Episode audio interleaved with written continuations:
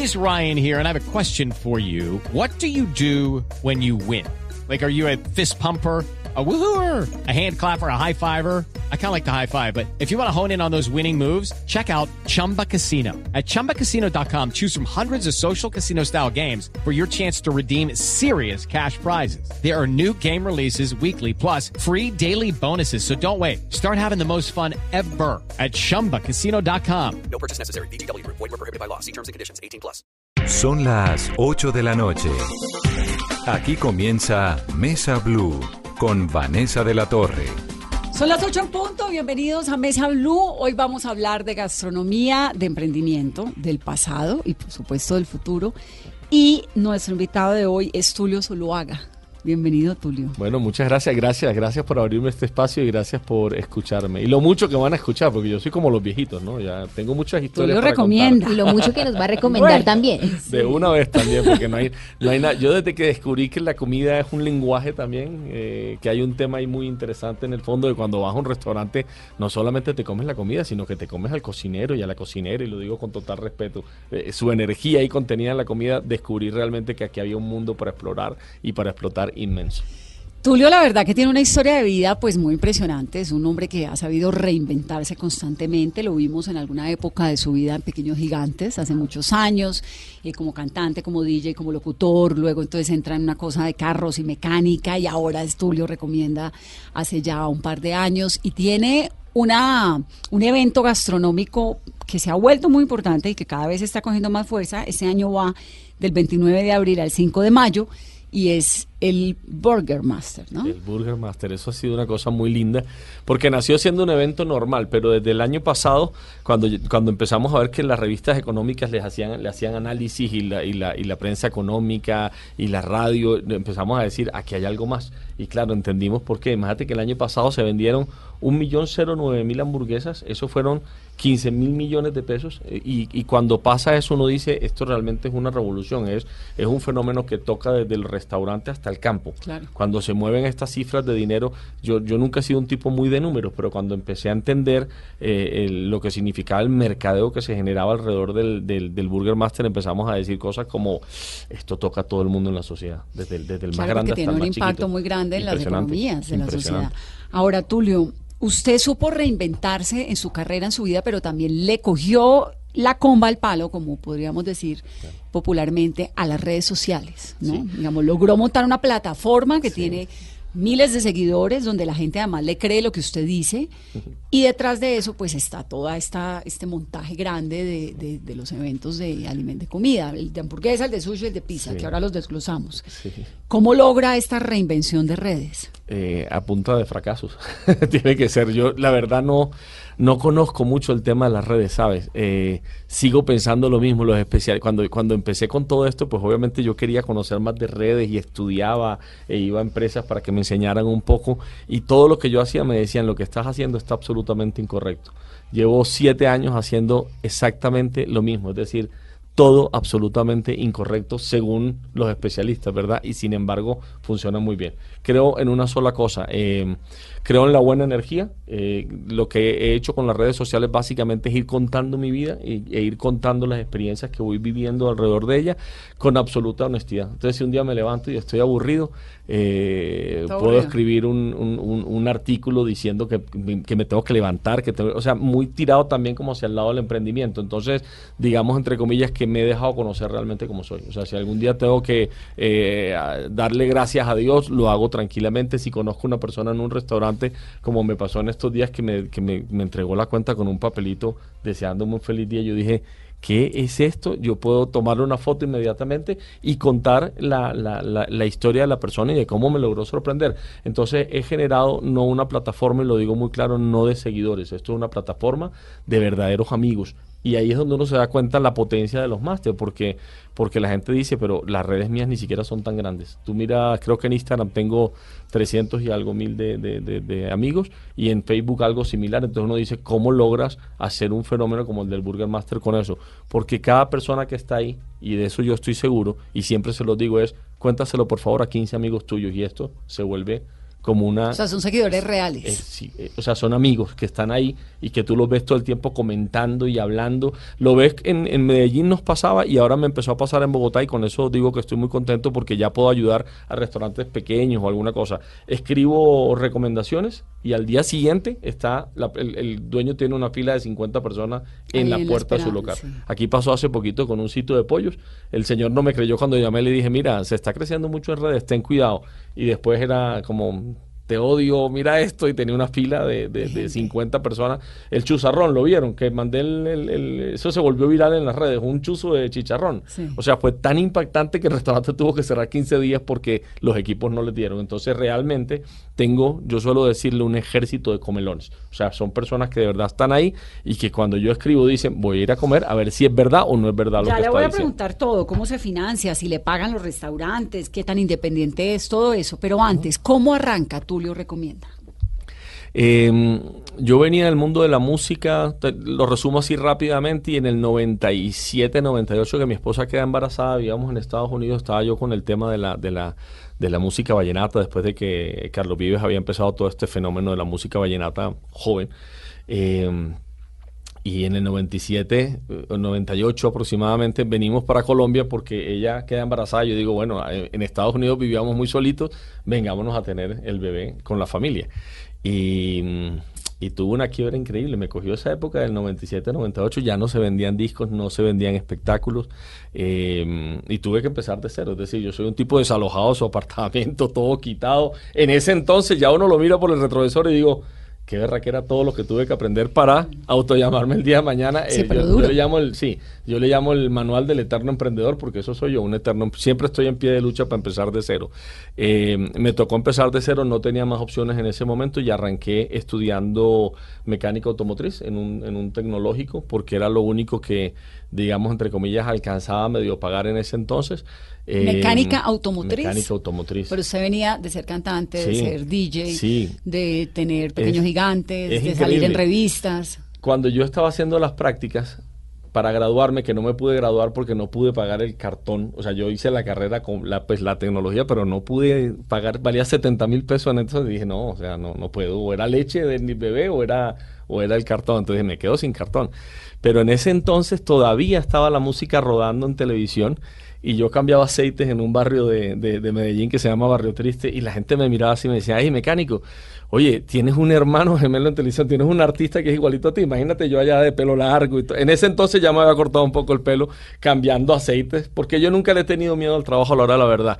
Y vino toda esta, esta, digamos, entre comillas, todo este crecimiento a través de, una cantidad de cosas, de, aprendizajes y eso, y terminó después de dos, tres, cuatro años montando el concesionario de una marca de automóviles en Medellín sin un peso en el bolsillo. O sea, eso fue con una con un carro que me prestó una compañía de aquí de, de- Bogotá. Eh, y, y ya cuando arranco y empiezo incluso a meterme mucho en el tema de los carros, me viene una, una, una lluvia de críticas muy fuerte. Es decir, volví a aparecer en el panorama porque escribía para, para un diario de, de Medellín sobre automóviles y empezó la gente a decirme que yo era un fracasado todo el tiempo. Yo todos los días me levantaba y yo que fracasado, que fracasado. ¿Por qué la gente? Yo no entendía por qué, o algunas personas, por supuesto, eh, me vieron en el mundo de la música y luego en el mundo de los carros y para ellos eso fue como, como, como, no, fracasó. como. O sea, no, y yo decía, pero no, es otro trabajo como cualquier otro trabajo.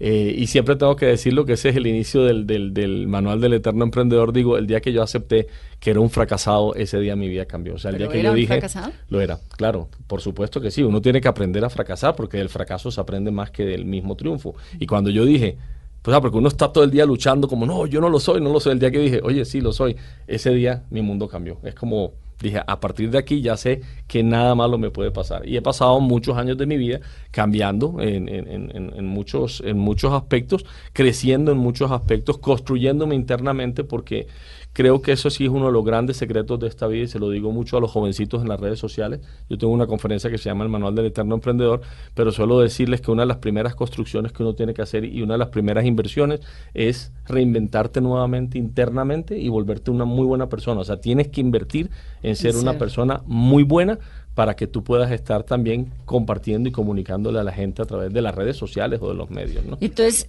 llega este periodo de, del fracaso, pues como lo llama usted, monta el taller, está en lo de la mecánica ¿Y qué pasa? ¿Cómo lo lleva esto a Tulio? Estoy allí en el, en el taller, ya era un, yo me sentía un tipo muy importante en ese entonces y, y- y se puso muy de moda todos estos temas de la, de la comida mediática, de Andrew Zimmer, de Anthony Bourdain, no sé qué. Entonces un canal de Medellín eh, me dice, oye, queremos hacer, yo siempre he dicho que de pronto era porque yo era el paquete entero, ¿no? Entonces salía muy bien eh, eh, a, buen costo porque era el presentador que podía dirigir, que amaba la gastronomía. Entonces me hicieron un ofrecimiento, me dijeron, mira, queremos construir un programa, haznos un programa. Yo hice un programa que se llamó en ese entonces Gastrosofía y yo creo que desde el tercer mes que yo estaba produciendo el programa hice clic, o sea, de verdad dije, esto es lo mío definitivamente, el tema de la gastronomía. El programa fue muy fuerte en Antioquia. Eh, Pero se lo además de haber sido un tragón profesional toda la vida. Comelón, ¿Qué, te- sí. qué era? Porque le dicen, hagas un programa de gastronomía y no de mecánica, ¿no? Que era donde Porque, estaba. porque me conocían hace mucho tiempo. Mis abuelos eh, fueron españoles, entonces en mi casa toda la vida el tema de la comida era, era muy, muy importante. Cuando yo llegué a Medellín, obviamente llegué como artista, entonces, ¿sabes? Me enganché como con todos los periodistas de allá, entonces todos me conocían, la gente de los canales y todo, y sabían ese amor que yo tenía por la gastronomía. Entonces, cuando a ellos les llega esta moda de la, de la comida en televisión, creo que su opción más fácil era esa. Decían, Tulio es un tipo que presenta todo. O sea, necesitaban ese personaje específicamente. Yo a veces les digo, en estos días el que dirigía el canal me llamó a decirme, no vuelvas a decir eso porque lo dije en un periódico de Medellín.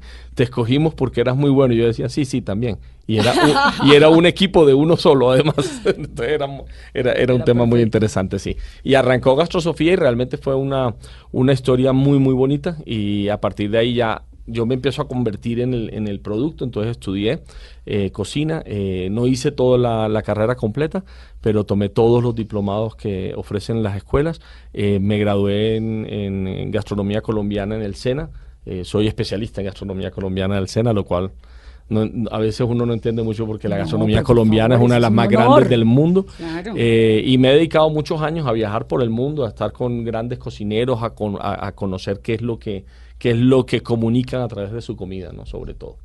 Y de la gastronomía colombiana nunca pensó pa- eh, en materializarlo en un restaurante No. después del programa que estaba haciendo en, en televisión. Yo restaurante no. ¿Me viste cara de loco? No, todavía no. No, lo digo con todo respeto. Todos mis amigos son de restaurante, pero ese es un negocio muy complejo. Realmente ese es un negocio que necesitas eh, una pasión impresionante. Realmente es un sacrificio bien grande estar en el mundo de los restaurantes. Yo digo que algún día llegaré a eso. Algún día llegaré seguramente a tener, montar un tenerlo. Sí, seguramente que sí. Pero veo sufrir colombiana? tanto. No lo sé, no lo sé todavía. Quizás. A mí mi plato favorito, mi plato favorito es la, las personas me dicen, ah, tu plato favorito es la hamburguesa. Digo, no, no, mi plato favorito es el tamal.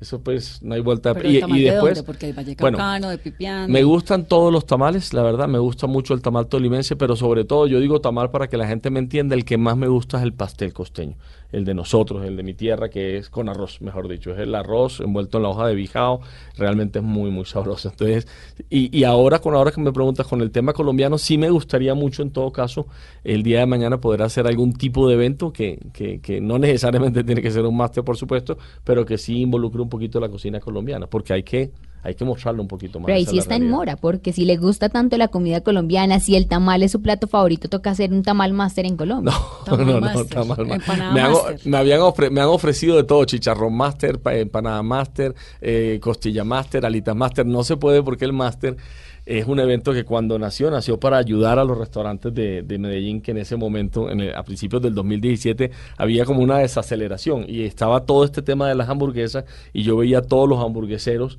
a los, a los hamburgueseros artesanales con unas tremendas hamburguesas y sus locales muriéndose. Pero Entonces ¿por dije, qué, ¿por qué hamburguesa, digamos? es, es lo más primero porque yo venía rato trabajando con eso. Segundo porque cuando cuando empezó esta esta este esta desaceleración en Medellín gastronómica los que más sufrían eran los emprendedores chiquitos y como yo estaba con el proyecto de las hamburguesas eran los que más cercanos tenía.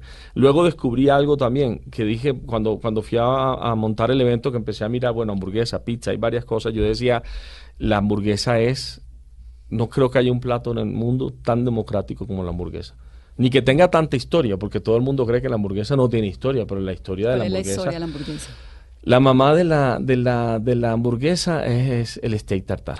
Comencemos por ahí, listo, porque realmente el tema, y lo, lo cuento cortico, es decir, viene desde, desde, desde cuando eh, Genghis Khan estaba por toda Europa y se viene trayendo este tema de las carnes que se molían debajo de, la- de las sillas de los caballos y, y ellos comienzan a descubrir los ejércitos que si molías la carne de esta manera les alcanzaba más la carne, por eso las abuelas hacen tanta carne molida. Eh, y el tema fue que los alemanes en sí comenzaron a acostumbrarse mucho a comer este estilo de carne y cuando ellos empiezan a salir por el puerto, por el puerto de Hamburgo hacia Nueva York y llegaban a Nueva York, mira qué raro, Hamburgo, hamburguesa, ellos preparaban carne al estilo hamburgués. ¿Es alemana la hamburguesa? No, no, no, no, no es alemana. Yo creo, o sea, no, no, no podría decir que, que tenga un nacimiento como tal. Pero el- la primera referencia como nombre era todos los, todos los inmigrantes que salían De del puerto de Hamburgo. salían del puerto de Hamburgo, llegaban a Nueva York y allí para para, para venderles comida les hacían una carne cortada a, a cuchillo que asaban un poquito, o sea, era como un steak tartar asado también, y le llamaban carne al estilo hamburgués. Y hay una hamburguesería que todavía existe que se llama White Castle en Estados Unidos, que algún día se le ocurrió decir, bueno, hagamos un sándwich con esta, con esta carne. Y decidieron, pues, por hacer algo innovador, la metieron y le llamaron hamburguesa. Ah, Entonces, si viene, si hay una historia un poquito mucho más larga.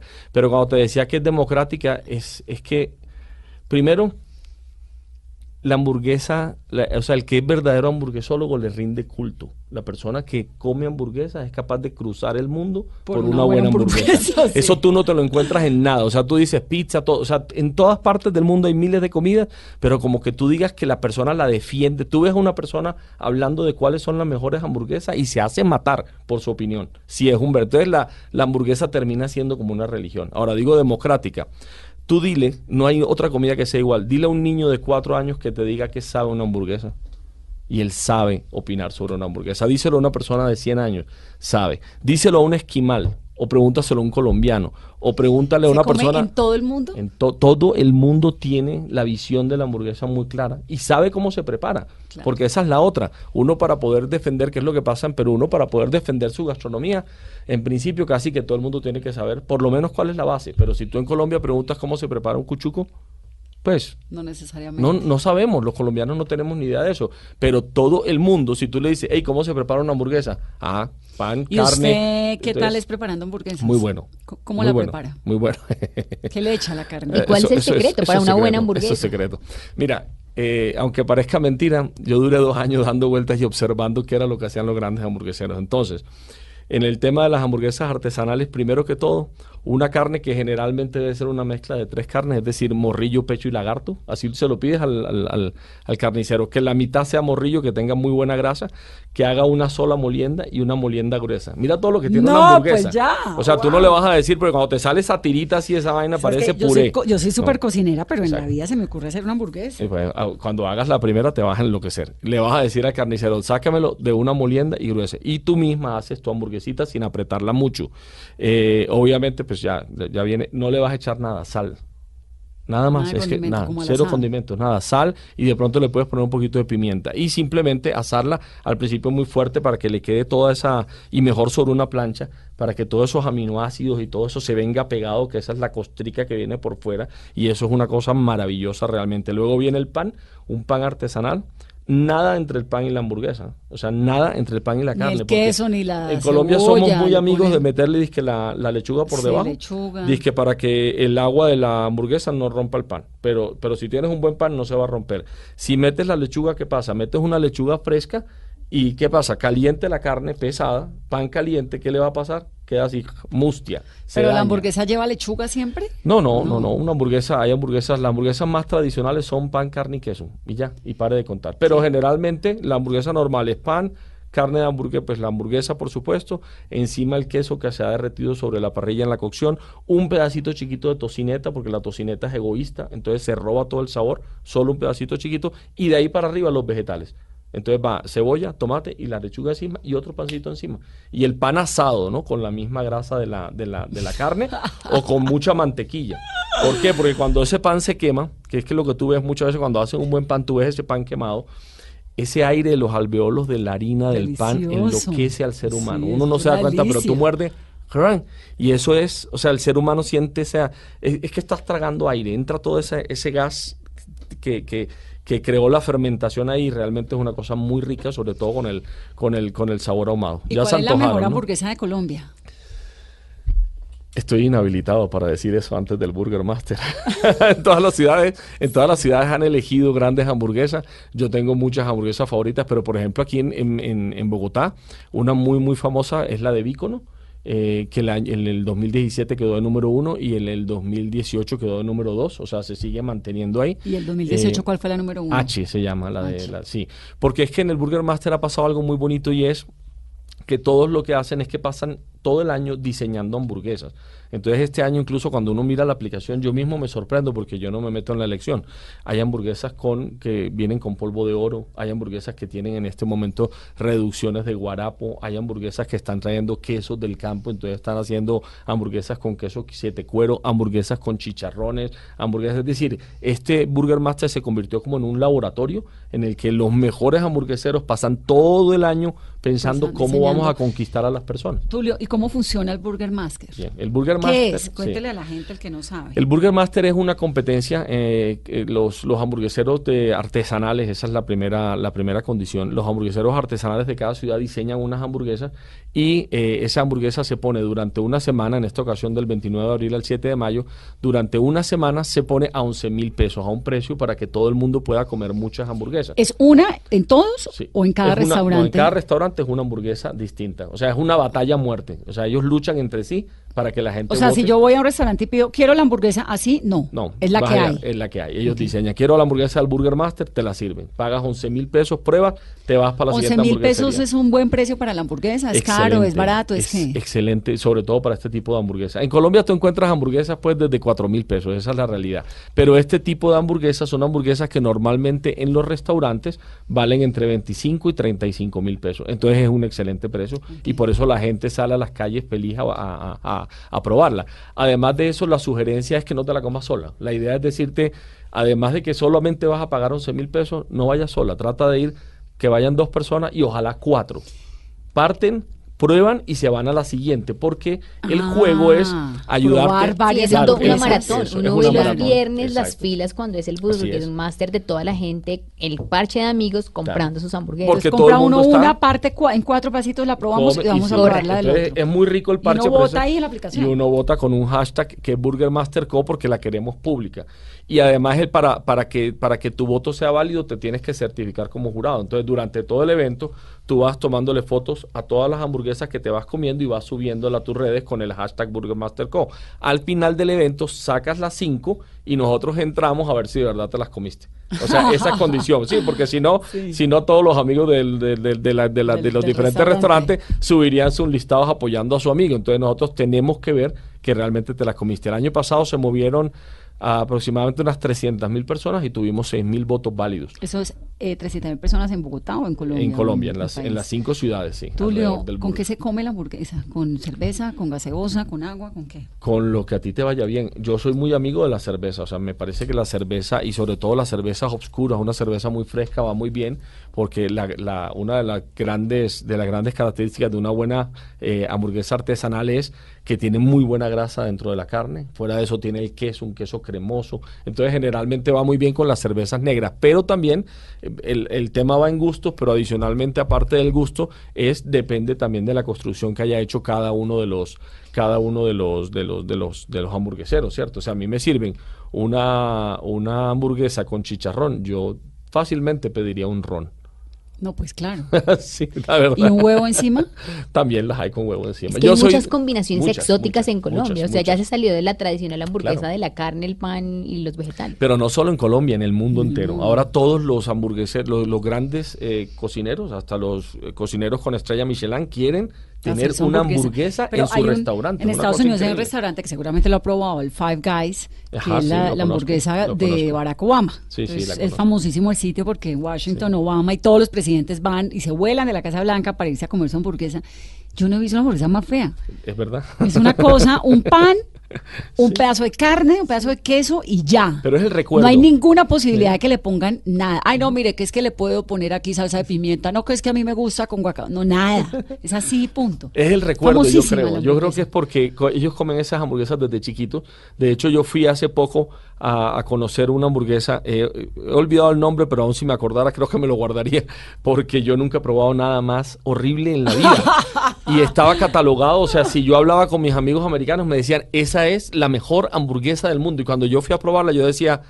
Yo esto no lo puedo creer. Es el recuerdo de cuando están pequeños. Entonces, como desde pequeños comen ese estilo de hamburguesa, la, la- hamburguesa con queso simplemente muy sencilla, con una carne, sí, con una carne industrial, ellos la aman, pero es más el recuerdo de la, de la gastronomía. La mejor hamburguesa que me he comido últimamente me la comí en un sitio en Miami que se llama Tap 42.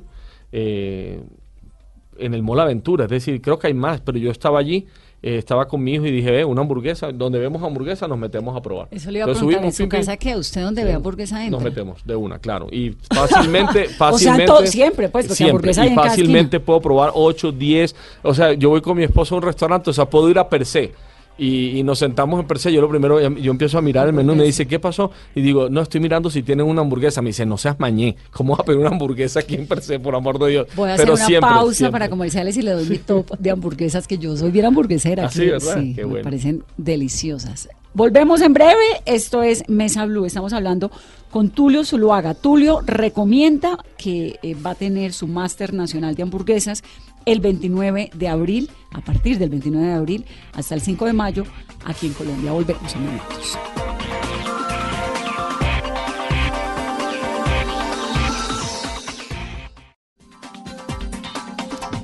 Continuamos en Mesa Blue. Tulio, démosle una vuelta a su historia. Usted era un peladito, pues famosísimo a los cuántos años, a los 12 años, Sí, 13. Sí me, me cogió la fama y me dio durísimo durante muchos años porque era muy chiquito. Desde Muy los, chiquito. Desde los 12 años hasta que me retiré, tenía, cuando me retiré fue en el 97, o sea, tenía en ese entonces 27 años, 28 años. Imagínate, me retiré a los 27 O años. sea, fue famoso toda la infancia y la adolescencia. No conocí otra cosa, realmente. De hecho, yo no, yo no guardé, eh, no conservé muchos amigos del colegio, no, ya al final no pude ir casi al colegio, nunca pude terminar la universidad porque siempre estaba inmerso o en las novelas o no sé qué. Me gustaba. Yo desde que nací, cuando vine a esta vida, dije que iba a ser sacerdote o cantante. Qué diferencia. ¿verdad? Bueno, sí, y terminó siendo Tulio recomienda. Así es la vida, así es la vida. ¿Cómo lo habré hecho de bien que terminé cocinando? Digo, bueno, eh, pero sí, claro, entré a los 12 años tratando de ser cantante y pasé toda la vida tratando de ser cantante y siempre terminaba haciendo diferentes papeles. ¿Y ¿no? por qué nunca fue cantante muy famoso? Eh, hubo una canción que sonó muy bien, que fue la de la cachucha bacana, que Sí. se llevó muchos premios ¿Que en ese cómo? entonces y todo. Oigan lo que dice Alejo con su nota pesará. Oigan lo que dice Alejo con su nota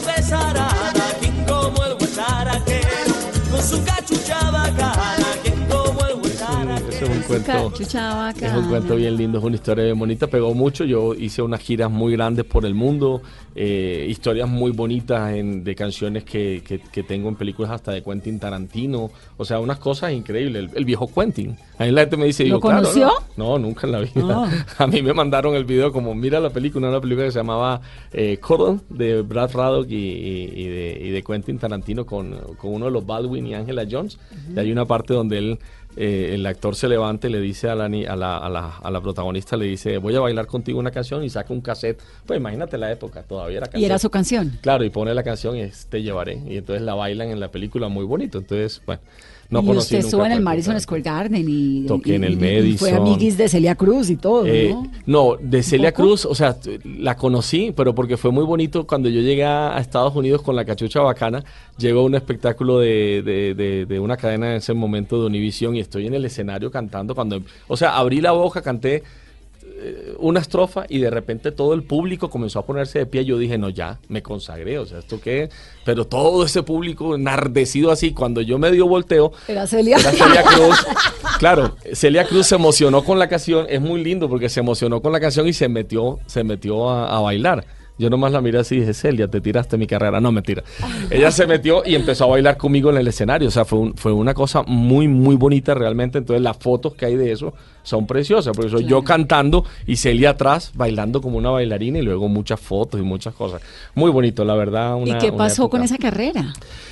Eh, primero lo que te conté del 98, pero yo ya venía hacía mucho tiempo muy agotado, porque yo la verdad entré, en- era, me convertí en una persona que no era yo. Yo a veces digo, de repente no era tanto el tema de la música, me, me comenzó a gustar mucho seguramente ser famoso y, y cuando empecé en este tema del vallenato era una, era una, era un cuento complicado porque era mucha, mucha rumba, mucho traguito, mucha fiesta, muchas cosas y en eso pasé inmerso muchísimos años. Al final ya estaba agotado, al final yo ya decía, yo realmente es que no, ya, ya no quiero, ya no puedo más y por eso digamos entre comillas que me escapo a vivir a Medellín un tiempo porque dije, me voy para Medellín eh, y, y bueno, allá conocí a mi actual esposa y me fui, me fui como quedando. Pero realmente la ruptura como tal, como tal de la, de la, de la carrera es lo que yo te conté. Cuando, cuando en el 98 viene esta crisis, yo digo, voy, o sea, ya, ya tenía que pensar un poquito más en mi familia. Dije, me voy a bajar de mis sueños de artista, voy a estudiar otra Pero, cosa. pero que es la usted era buen cantante. Sí, yo creo que sí. Yo nunca, yo nunca me he creído ni muy alto, ni muy bonito, ni muy buen cantante, ni me he creído muy bueno en nada, la verdad, la verdad. Por eso trabajo tanto y por eso lucho tanto. Pero sí, claro, cuando tú escuchas, en estos días mi esposa me dijo, ay, mira, ya estás en, en iTunes. Y, y puso la música en el carro y yo iba andando y decía, yo cantaba muy bien, la verdad. lo sí. estamos oyendo, Sí, sí. Yo ¿Y cantaba. no volvería a entonces, cantar de pronto? ¿Y combinado ahí con tú mira, le recomienda? Tantas cosas he hecho yo en esta vida que yo hoy en día ya no digo nunca jamás. Yo creería que no. Yo creería que no porque nunca en la vida volví a cantar y realmente lo que he entendido es que todo lo que ha pasado en mi vida fue como, como si me fuera moldeando para este momento de mi vida realmente. O sea, aprendí muchísimas cosas. Creo que no volvería a cantar. ¿Le dio en algún momento una desilusión, una tristeza grande de esto de decir, bueno, pues ya no canto, ya no estoy en los escenarios, ya no, voy a ser más cantante? No tuve tiempo, ¿sabes? No tuve tiempo porque venía un hijo, Claro. creo yo. Era, era- para mí era uno- más la angustia. Yo hoy lo contaba, no me acordaba porque estaba hablando con un amigo y me quedé pensando en algo y yo decía, yo nunca había pensado que uno pudiera llegar a esa, a esa situación porque uno no la piensa siendo artista seguramente de, de- de no poder ir a cine porque no tienes cómo ir a cine. Soy súper fanático del cine, de entrar al supermercado y tener que ir y comprar solamente los vegetales y eso. Y yo pasaba y decía, como me gustaban a mí los cereales y los cereales son caros. Entonces uno decía, no, no los puedes comprar. Yo por eso trato hoy en día de llevarle a la gente como ese mensaje de decirle, "Ey, no te preocupes, puedes empezar cualquier negocio desde cero. Porque si yo te cuento cómo empezó mi vida musical, te mueres de la risa. ¿Cómo fue? Imagínate que yo trabajaba en una emisora. Como no se vendían artistas colombianos eh, jóvenes, eh, como hasta antes de, de lo de Carlos, como te conté ahorita, yo había hecho una canción que se llamaba Todo por ti, que estaba sonando en radio, no sé qué. Yo trabajaba en una emisora. Eh, fui disjockey también. Eso fue después de. Pequeños Gigantes. Mucho después de Pequeños Gigantes. Entonces resulta que las emisoras regalaban, y las empresas regalaban discos a final de año, ¿se acuerdan? Que eran como así tal, y, y ponían el nombre de la empresa. Entonces, el jefe de la emisora eh, tenía un canje para eso. y Yo le dije, dame ese canje y yo soy socio tuyo, yo plasmo ahí las canciones, lo lanzamos, vendemos. Yo con mis sueños pensaba que iba a hacerme millonario en dos minutos. Él me dio eso, plasmé las dos canciones allí, salió a la venta y eso fue una cosa impresionante. Primera semana, un disco vendido. Segunda semana habían devuelto el disco ¡No! por imperfección. Entonces yo dije, yo esto no me lo dejo así. Yo tenía un, un Renolito en ese entonces y lo que hice fue vender el Renolito, coger a todos los amigos, familia, todo el mundo. Un Renalito es que un Renault 4. un Renault 4 anaranjado que se abaraba en todas las esquinas. Y lo vendí y cogí toda la plata, la repartí entre todo el mundo y les dije, ahora lo que vamos a hacer es que todos vamos a salir a comprar el disco tuyo. Entonces se acotó. Sí. Entonces yo le digo, yo le digo a los pelados hoy en día cuando me dicen, no es que no puedo, yo digo, si te sientas a esperar el resultado, no vas a poder. O lo empujas o lo empujas. Entonces, ¿qué pasó? Claro, a la semana, Tulio Zuluaga apareció como el artista más, vendedor en la historia de Ay, los discos Tulio. y a la semana estaba firmando un contrato con Discos EMI de Venezuela y con Ricardo Montaner. Entonces yo decía, yo sí cantaba, tenía un buen producto, por supuesto, pero como no me daban la oportunidad, ¿qué tuve que hacer? Empujarlo. Y esa historia la repliqué después muchos años cuando decido que voy a montar una concesionaria de carros. Pero no tenía ni un peso, yo lo digo, cuando me dice a mí los de la concesionaria aquí en Bogotá, los dueños de la marca me dicen, ¿tú quién eres? ¿Y cómo así que vas a montar? Yo decía, yo amo esta marca. Será O sea, Fiat, ¿no? Ah, bueno, ya puedo decir la marca, Sí, gracias. no, pues yo les dije, Fiat se había ido de Antioquia y yo ya había estudiado mecánico automotriz, me apasioné con estos carros. Yo les decía, yo puedo hacer posible la historia de Fiat nuevamente en Antioquia. Y ellos me decían, a ver, muéstranos pues la concesionaria gigante. Se las monté, lo llamaba todos los días, le decía, yo tengo una pasión inmensa, présteme un carro, présteme un carro, présteme un carro cero kilómetros, quédese usted con los papeles, que yo me encargo de venderlo. Al final terminaron, después de un mes de estarlos molestando, me dijeron, listo, le prestamos un carro, nosotros nos quedamos con los papeles. Al mes, si usted no vende el carro, nos devuelve el carro y se acabó el problema. Y por supuesto yo dije, sí, claro, yo no lo voy a volver a molestar. Me prestan el carro, lo pongo en el centro comercial del Tesoro, en un huequito debajo de las escaleras eléctricas que un amigo me cedió por 400 mil pesos que no tenía cómo pagárselo. Le dije, después te lo pago. Y me trajo a la mejor vendedora que yo conozco sobre la tierra, que ya estaba jubilada. Y que se iba a matar por mí y que iba a hacer lo que fuera por mí, mi mamá.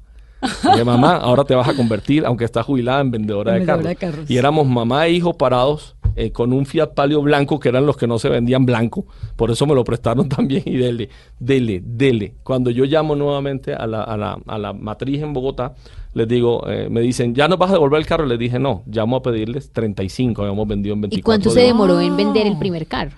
Vendió Yo creo- 35. yo vendí 35 en 24 días y cuando cerramos ese mes, en el día, en el día 30 había vendido 54 carros y era el vendedor más grande de Fiat en Bueno, Colombia pero- en ese momento. Pero, pero Entonces fue usted una tiene cosa talento para loca. vender. O sea, es que yo no vendo la boleta ganadora al baloto. Yo- pero yo no vendía. ¿Sabes qué hacía yo? Simplemente que siempre lo he dicho, es el arte de, de- de vender sin vender. Lo mismo que pasa con los eventos, con todo. Yo simplemente hablaba del amor que yo tenía por el carro. La gente venía y me decía, ¿qué carro es este? Y yo empezaba, mira, tú conoces a Schumacher. Estaba de moda las carreras de carro. Y yo decía, tú no has visto que Schumacher adelante en su Ferrari tiene la marquilla Fiat. Y la gente me compraba los carros, era así de sencillo. Y empezó toda una historia, ya tuvimos un concesionario y todo el cuento. Entonces yo digo, mira, no necesitas, no necesitas, porque mucha gente me dice, ay, pero se necesitan grandes cantidades de dinero.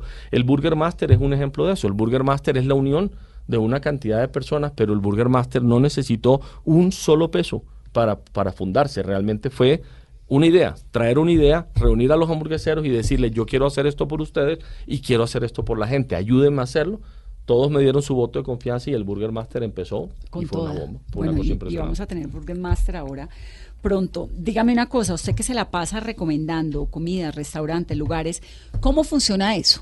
Bueno. Porque supongo que todos los restaurantes quiere que los recomiende. Sí, y, y- y el, y el chisme más grande que me persigue Que le siempre es pagan. que me pagan, sí. Claro. Pero, pero yo siempre digo, nunca han podido hacer- demostrar absolutamente nada porque es que no hay nada que demostrar.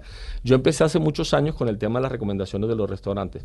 ¿Qué hago yo? Solamente escribo sobre los sitios donde me va bien. Jamás hago una crítica porque crecí en el mundo de los restaurantes estos últimos 13 años y sé la dificultad. Y sé también que el gusto es una cosa muy personal. Un restaurante que te gusta a ti puede no gustarme a mí. Y yo no tengo ningún derecho para decirte que estás equivocada y ningún derecho para destruir ese restaurante. Entonces, simplemente, si yo voy al restaurante y no me gusta, no digo nada. Yo siempre digo, pónganme a prueba. Me pueden escribir un correo a, un mail que se llama invitaciones. Te llega de una vez una respuesta donde te dice que todo es absolutamente gratuito, que jamás debes ofrecer dinero, nada. Yo les hago videos hago listados, o sea, realmente trabajo para los restaurantes. Y si tú le preguntas a los dueños de los restaurantes, te van a decir, ni siquiera conocemos a Tulio personalmente. Pero hay dueños de restaurantes, me pasó en estos días con, con un dueño de un restaurante, Gula, sobre el que escribí, se le agotó la comida a las 3 de la tarde, ahí en el 7 de agosto, y me llamó y me dijo, ¿tú sabes qué es lo que más me pregunta la gente? Me da dolor y me da berraquera, y yo qué. ¿Que cuánto te pagué? No, que si te pagué los 5 millones, es que me pusieron precio y todo. Yo digo, 5 millones, uy, no, Dios mío, ¿qué es esta maravilla? Eh, y, y él, y él escribió una cartica que yo la pongo en redes, porque los restauradores se molestan cuando, cuando, cuando la gente viene a preguntarles eso, porque dicen, ni siquiera conozco a Tulio, o sea, lo hizo chévere, de buena fe. Porque Pero entonces, como usted va al restaurante, Porque paga me- su cuenta, por- come, Las dos, a veces me invitan y, y igual el restaurante sabe que aunque me invite y si no me gusta, yo en eso soy... Soy, Sí, soy, es claro. Es un poco cruel, pero, pero no puedo hacer nada, por más que me hayan invitado. y si le gusta, pues pone su, su, su Hasta el último día de mi vida sigo como si fuera una campaña. Es decir, cada tres meses vuelve y sale tu video y vuelve y sale. Y la gente a veces me llama y me dice, pero ¿cómo te lo pago? Y yo siempre les digo, si te va bien, me debes un pollo. Pero nunca vuelvo por el pollo. Entonces, es como, si me entiendes, es como un juego de palabras. ¿Y cómo se financia entonces? Como financio. Yo paso todo el año, todo nuestro equipo trabaja gratuito alrededor del mundo de los restaurantes, apoyando a los emprendedores, pero eh, lo que nosotros nos genera ingresos son, uno, los patrocinadores regulares, o sea, tengo una serie de patrocinadores alrededor de una sección que se llama Fácil Cocina para los que no cocinan. Ahí sí Que ese es el de las clases. el de las clases de cocina no sé qué, eso, exactamente. Pero también soy muy fregado. Para que entre un patrocinador ahí, no puede entrar cualquiera. Yo le llamo las cuatro ventanitas de la verdad. Solamente entra un patrocinador si yo se lo daría a mis hijos, si está en mi casa, si es bueno para la gente que nos sigue. Entonces es muy lindo. Por eso yo te decía, el tema yo creo de, de las redes de nosotros es porque la gente sabe que si yo me equivoco, me estoy equivocando con el corazón. Nunca ha sido por dinero. todo el día me llaman y me dicen, oye, pero si esto es publicidad, ¿cómo no nos recibe? Yo digo, no, es que yo no consumo tu producto, no lo puedo hacer. El Burger Master es la mejor de esas demostraciones. ¿Sabes una cosa? El Burger Master hoy en día no tiene ni un solo patrocinador. Yo creo que es uno de los pocos eventos no, no puedo decir en el mundo, pues yo siempre digo soy barranquillero, exagero un poco, pero es, uno de los, es uno de los pocos eventos que es de la gente. No hay un solo patrocinador, no hay nadie. O sea, lo logré después del primer año. Yo dije, me tengo que inventar la fórmula para que el concurso sea completamente limpio. La, gente. pueda vender la gaseosa que quiera, la cerveza que quiera, eh, hacer la publicidad que quiera sin tener ningún tipo de, de- de problema. Pero entonces, ¿cómo gana Tulio? Porque también usted tiene un Los- sistema no, de, claro, entonces están los- digital que es... digamos, Es muy costoso. súper interesante, Sí. claro. Es una plataforma que Sí. supongo, ¿cuánta gente trabaja? ¿15 personas? Somos, somos, somos 14 personas y bueno, tenemos el, el- el camarógrafo que viene y va todo el tiempo. Sí, Pero, pero, igual hay que pagar sueldos, hay que no, lo más comer, costoso o es la no, aplicación. La, aplicación, gratuita para la gente creo que es la plataforma más costosa que nosotros tenemos eh, y también es completamente gratuita. Pero te digo, entonces están los patrocinadores que patrocinan la red y están los eventos. Todo lo que son los máster, callejeros con pedigrí eh, y diferentes eventos que yo voy haciendo en, en muchas ciudades. Me financio mucho haciendo especiales para, para diferentes canales de televisión internacionales. Eh, trabajo en una serie de cosas. Es un buen negocio. En los Burger Masters se financian con inscripciones de los restaurantes. O sea, los restaurantes. Eso, eso claro, quería preguntar. Por claro. ejemplo, si yo tengo un local de hamburguesas, ¿qué Sí. debo hacer para No, participar? primero- ¿Y cuántos hay en este Burger Master? Primero la país? gente, primero la gente te tiene que votar, o sea, es completamente democrático porque no se trata de, de que compitan los restaurantes que a mí me gustan. Entonces yo me mantengo alejado de eso. La gente vota a través de una serie de posts cuáles son los restaurantes que quiere ver competir en su ciudad. Cuando ya el restaurante ha sido muy votado, nosotros lo llamamos, le decimos, bueno, mira, la inscripción te vale esto eh, y simplemente a partir de este momento nos tienes que mostrar cuál es el proceso, cuál es la historia de tu hamburguesa y todo el cuento para decir, puedes participar. Este año son 340 empresas que participan en el Burger Master en 13 ciudades de Colombia. Tulio, usted que se ha recorrido todo el país, que conoce la comida, que tiene el estudio este en el SENA, ¿cuál es la comida típica de Colombia? Eh, es bien difícil porque Colombia, Colombia es una, una suma de territorios increíble y cada uno tiene, o sea, nuestras comidas todas son bastante diferentes. Y no conocemos la comida de nuestros, de nuestros vecinos, por decir alguna cosa. Nosotros conocemos la de la región cundiboyacense, pero no conocemos la de los Santanderes. Es un poquito complejo. Yo eh, vivo pensando mucho en eso y suelo decir, primero, me parece que el tamal es un plato muy representativo de Colombia, sobre todo porque todavía conserva ese tema del tamal, ¿no? prehispánico, ¿sí me entiendes? Sí, total. Pero tiene, y si tiene yo- este romanticismo de la. Sí, hay, hay una fusión ahí porque por supuesto ya hoy en día tiene pollos, tiene carnes y eso todo lo trajeron los españoles, ni más, eso es- eso es súper claro. Si yo tuviera que escoger un plato para Colombia, yo creo que casi casi estoy seguro que yo escogería la cazuela de mariscos, que es un plato que casi ¿De nosotros? ¿Del Pacífico del- la del Pacífico, la del Caribe también, o sea, porque ese sí es un plato que es muy difícil encontrar en cualquier parte del mundo y sobre todo con esa base de coco. Mm. Sobre todo, adicionalmente son carnes que sí nos pertenecen a nosotros, es decir, están en nuestros mares, o sea, nuestros indígenas las comían. ¿Sí me entiendes? Porque mira que el pollo, la carne, los huevos, el, el cerdo, todo lo trajeron los españoles. O sea, si los españoles no llegan aquí, estaríamos comiendo caimán y culebra y, y chucha y, y, todas esas mariscos. cosas. ¿Qué es lo más exótico que ha comido? Porque en medio de ser De un las- catador de, Sí, de de, las cosas exóticas así que he comido, eh, creo que una de las, o, no tanto tan exótica porque pues ya la gente la conoce mucho, pero creo que una de las más retadoras fue el mojojoy en, el, en, en Leticia, en el Amazonas. El mojojoy es el gusano ese que es por ahí así de este grosor, como un dedo gordo largo, es, y, y tú lo debes comer vivo. Entonces el indígena te lo trae tú ves el gusano. Todos los grandes tibaritas del mundo han salido en televisión comiéndolo, porque es el tema de coger el animal y, y prácticamente tienes que matarlo eh, a mordisco. ¿Y, y le gusta? ¿Es- ¿A usted, a usted le Ay, gusta lo no. exótico o no Me tanto? fascina lo exótico, sí. O sea, me el- fascina, el me cerebro del fascina. mico me- africano y todas esas No, cosas. ese no lo he comido todavía, pero sí he comido murciélagos, sí he comido. O sea, hay muchas comidas que sí, a las que me he tenido que enfrentar. Pero el mojojoy, como les digo, eh, ha sido lo más impresionante. Porque sentir al animal primero en la mano y después cuando lo muerde y cuando hay esa explosión, porque él es, él es por dentro como una crema de, Sí, de almendras. sí, no, no. Y al, al- al final sabe a eso, como al árbol. O sea, no está mal el sabor. Yo cuando lo mordí dije, pucha, necesito un Sauvignon Blanc para esto. ¡Qué mañé! Mojojoy y Sauvignon Blanc. Imagínate dónde lo iba a encontrar. No, es que no me Pero gusta sí. nada, nada que sea. Ya lo exótico como que ya no. Sí, no, pero yo lo hago no por no solamente por gusto personal, lo hago porque de cualquier forma los paladares son adquiridos. Si tú estás metido en esto, tienes un compromiso, Claro. tienes que probarlo todo. No, y porque si vas a un sitio donde lo vendan hay que probarlo. Así es. ¿no? Es que hay muchas cosas también como una lo- falta de respeto con la gente, con los locales a donde uno llega a no probarle su comida. Es lo que tú decías, Hortica, de la hamburguesa que no te gusta. Es que son paladares adquiridos. Es decir, si a ti te enseñan a comer desde muy pequeño ciertas comidas, en, Medellín a mí me impresionó mucho porque allá comemos, eso se llama la, la galleta... mm, en España tiene un nombre, bueno, no me acuerdo muy bien, que es la solterita, no sé si la conocen, la solterita que es una galleta anaranjada así que le ponen una cosa anaranjada por encima, que los paisas aman su solterita, pero es una textura que, eh, o sea, aunque tú la amas en Antioquia, cuando se la ofreces, por ejemplo, a un extranjero les impresiona mucho, mucho, mucho. O sea, uno no entiende por qué son como, como, creo que se llama la flor gallega, si no estoy mal en España, pero les impresiona demasiado. Entonces uno dice, claro, es el tema del paladar adqui- adquirido. Sí, lo que a ti te dan te desde gusta chiquito no. es lo que te termina gustando cuando grande también. ¿Y en qué lugar de Colombia se come mejor? Es que todos son muy distintos. Por ejemplo, yo, soy un apasionado de la cocina de Santander.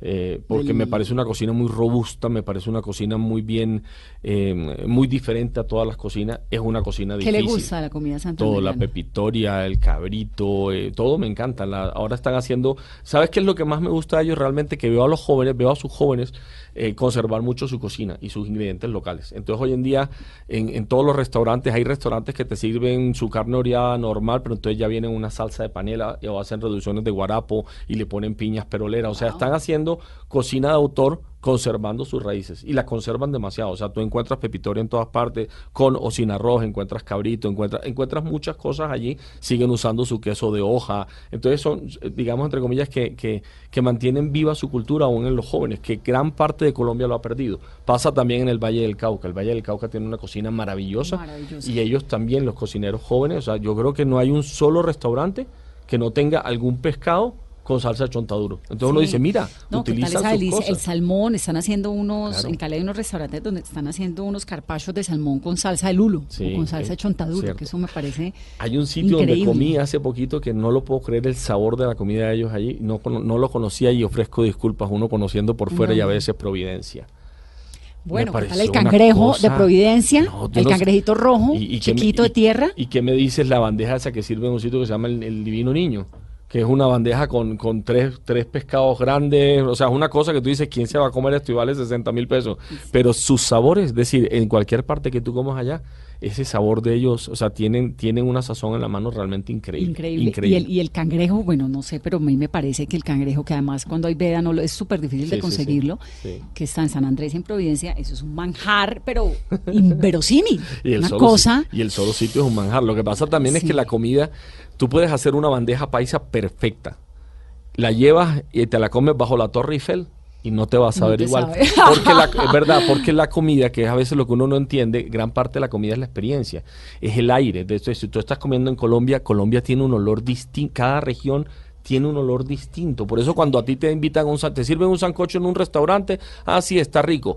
Pero puede ser que haya un sancocho mucho menos rico, pero te lo sirven en una finca, te pega ese olorcito del humo y ya tú dices, Bueno, no, este es el de mejor leña. sancocho del mundo, claro, pero porque está la leña, porque estás pisando el pasto, porque estás viendo las montañas de Colombia, porque olemos completamente distinto. La experiencia siempre, yo suelo decirlo, la experiencia siempre supera la buena comida. Parece mentira, es una herejía lo que estoy diciendo, pero es verdad.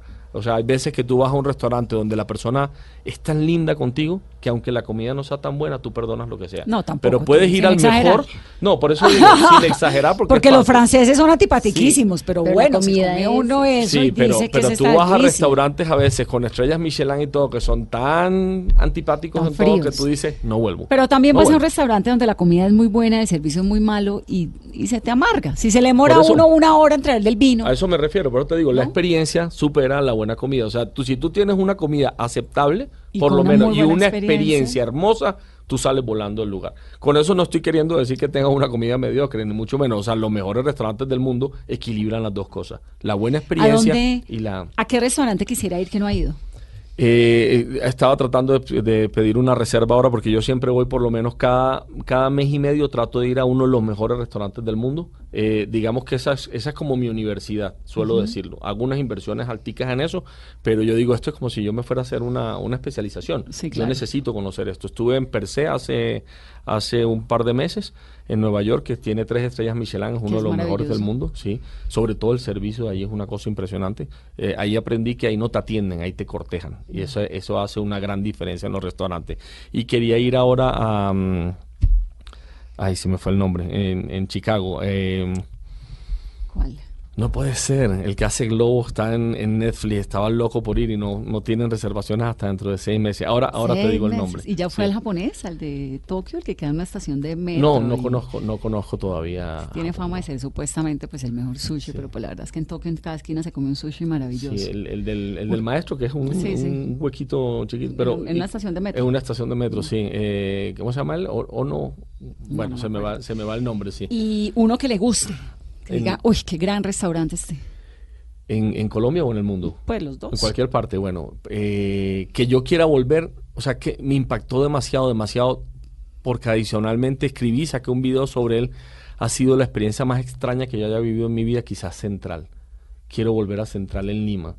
Eh, la mayoría Que de la no tiene nada que ver con la cevichería central de Bogotá. de No, no, perdón, no, Central el de Virgilio. O sea, es, es una cosa inquietante, de verdad. O sea, tú, tú pasas, él, él empieza a servirte platos. A mí me habían dicho ya que mucha gente sale muy ofendida y todo, porque es que, porque es que yo decía, al final terminé entendiendo y diciendo, claro, eh, este, este cocinero no quieres que comas, este cocinero te está hablando a través de la comida. Entonces, él fácilmente te sirve. ¿Y eso qué es? Barro.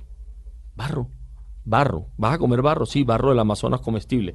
Entonces nunca, tú nunca puedes decir es rico o no es rico, pero te crea, o sea, te crea una cantidad de cosas por dentro que eh, te vas del restaurante y yo quiero volver porque digo, no, yo esto tengo que volverlo a probar. Esto es tan inquietante, es tan raro. Sí, es una cosa, está considerado uno de los cinco Sí, mejores claro, restaurantes de del América mundo Latina. también.